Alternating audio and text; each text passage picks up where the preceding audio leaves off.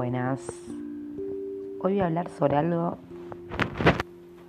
que es que nunca se, se termina de entender bien, que es la intuición.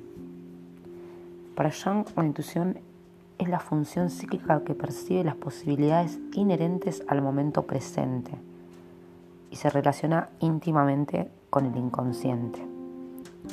Él decía que es la inteligencia del inconsciente. Para Einstein lo único verdaderamente importante es la intuición. La intuición es un proceso de conocimiento tan real como el conocimiento racional. Es común a todas las personas y se apoya en toda la información inconsciente que recibimos y se manifiesta en forma de impresiones, sensaciones e imágenes. Yo estoy leyendo bastante sobre este tema y habla como que contamos con los datos almacenados de los que realmente no tenemos noticias y que son muy útiles. Se almacenan en un nivel neurológico por debajo de la conciencia. Por eso a veces tomamos decisiones que parece que van en contra de toda lógica, pero terminan siendo convenientes y positivas. La intuición es una capacidad que se puede entrenar. La mejor manera de trabajar la intuición es conectando con la manera en que nuestro cerebro absorbe almacena, procesa y trabaja esa información inconsciente. Lo que me queda claro después de leer tantas cosas sobre la intuición, más allá de lo espiritual, más allá de lo cerebral, que está muy ligado, caigo en que una mente clara puede tener mejor entrenada la intuición. La intuición es la guía del alma que surge espontáneamente en el hombre durante esos momentos en que su mente está calmada. Es decir, una mente que no está en calma puede ni siquiera estar enterada de la intuición. Se ha postulado que existen cuatro tipos de pensamiento intuitivo. Está el pensamiento intuitivo emocional, que corresponde a la capacidad para detectar súbitamente los principales rasgos de personalidad de otros, o el estado emocional en el que se encuentran, se percibe quiénes son o cómo están, solo sin palabras. ¿Viste esa cosa que cuando vos decís, esta persona me cae mal y no sé nada, o sea, la vi y me hay algo que no. Eh, el pensamiento intuitivo mental, que tiene que ver con encontrar esa respuesta a un problema inmediato sin analizarlo, es muy usual en quienes tienen trabajos que necesitan decisiones rápidas, como, no sé, los bomberos, eh, eh, un médico el pensamiento intuitivo psíquico, que hace referencia a la capacidad de elegir el mejor camino para sortear o superar una dificultad personal, sin mayores datos intelectuales al respecto. Y después tenemos el pensamiento intuitivo espiritual, que corresponde a los estados de iluminación o a las revelaciones. Este me gusta mucho. Son más una vivencia que un dato. Los budistas son quienes más se refieren a esta forma de intuición que tiene un carácter místico. Por eso digo, se mezcla mucho esto, pero caigo en que una mente en calma es probable que tenga la intuición mejor entrenada.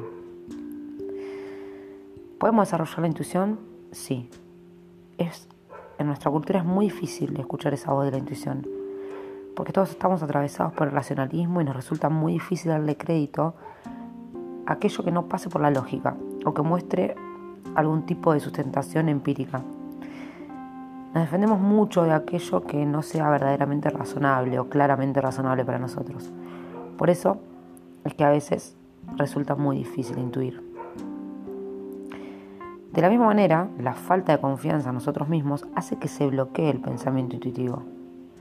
Si dudamos mucho en nuestras experiencias subjetivas, cada intuición se verá de inmediato contaminada por esa duda. Esto es muy real.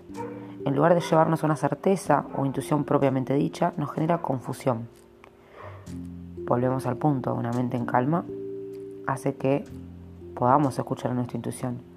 La confianza en nosotros mismos también. Si yo intuyo esto, por algo es. La mejor manera de desarrollar la intuición, por lo tanto, es dejarnos fluir más libremente. Una buena estrategia es tomar nota de lo primero que llega a nuestra mente frente a una realidad determinada antes que esto sea procesado por la razón, dejarlo salir tal y como lo percibimos como una especie de escritura automática. Un ejercicio esto. Luego podemos revisar los apuntes y evaluar si esa impresión inicial tenía alguna validez. Si dentro de ella había elementos razonables que efectivamente apuntaban a comprender o resolver una situación de manera acertada, hablamos de intuición. Es un ejercicio que puede llegar a sorprender mucho más si no lo tenemos entrenado. Pero para cerrar, en limpio, me queda claro que una mente en calma puede desarrollar la intuición. Y una mente en calma es tener confianza en nosotros mismos. Y va todo, es como una cadena de cosas. Entonces, si confiamos en nosotros, vamos a confiar en nuestra intuición. Y esa intuición está basada en cosas del inconsciente. Datos que han quedado ahí, que están procesados y que, que no los tenemos presentes ahora, pero que están. Y que nos tiran un dato. Muy interesante la intuición. ¿Vos le haces caso a tu intuición?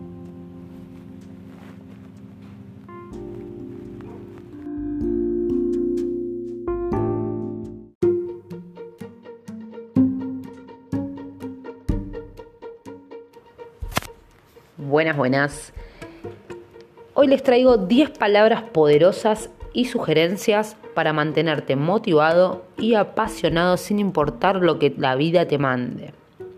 Vamos a empezar con la número uno, la palabra propósito. Cuando estés desmotivado, recordá tu propósito original. Recordá la razón original por la cual estás recorriendo este camino. El que sea, el que ustedes tengan. Palabra 2. Planear. Ser capaz de ver la línea de tiempo de tu misión. Te va a ayudar a enfocarte en dar un paso a la vez para llegar. ¿Sí? Acá la, ansiedad, la paciencia, planificación, clave. Palabra 3, aceptación. Aceptar que somos un ser humano propenso a tener altos y bajos. Esencial para tu éxito, la autoaceptación. Clave. Otra clave más, la autoaceptación. ¿Sí? Palabra número 4, recompensa. Cuando la motivación empieza a decaer, es esencial darte recompensa en el camino.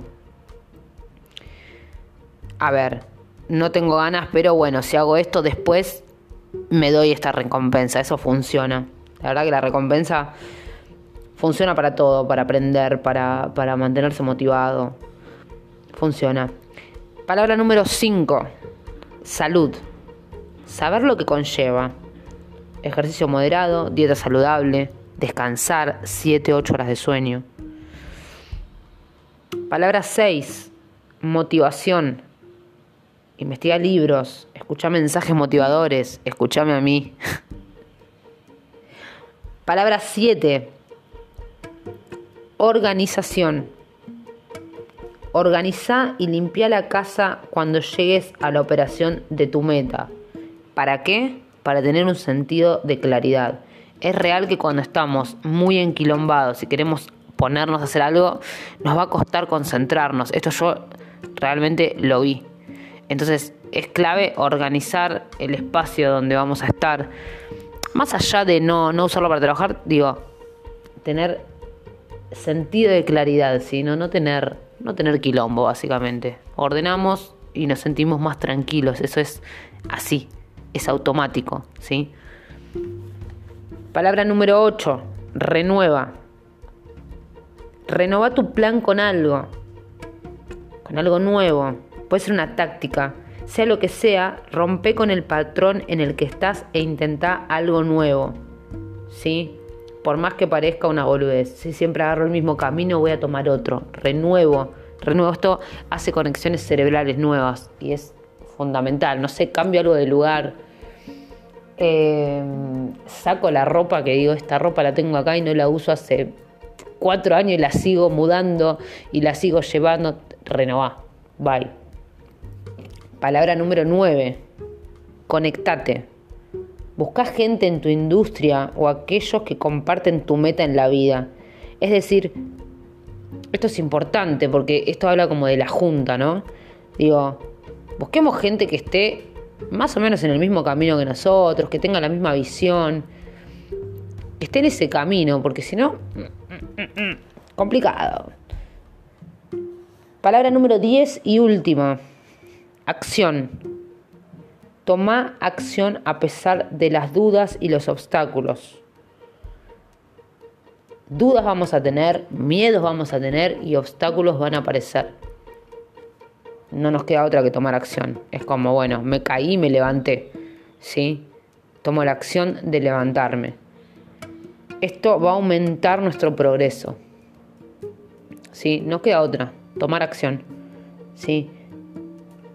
Obstáculos van a aparecer, altibajos van a aparecer.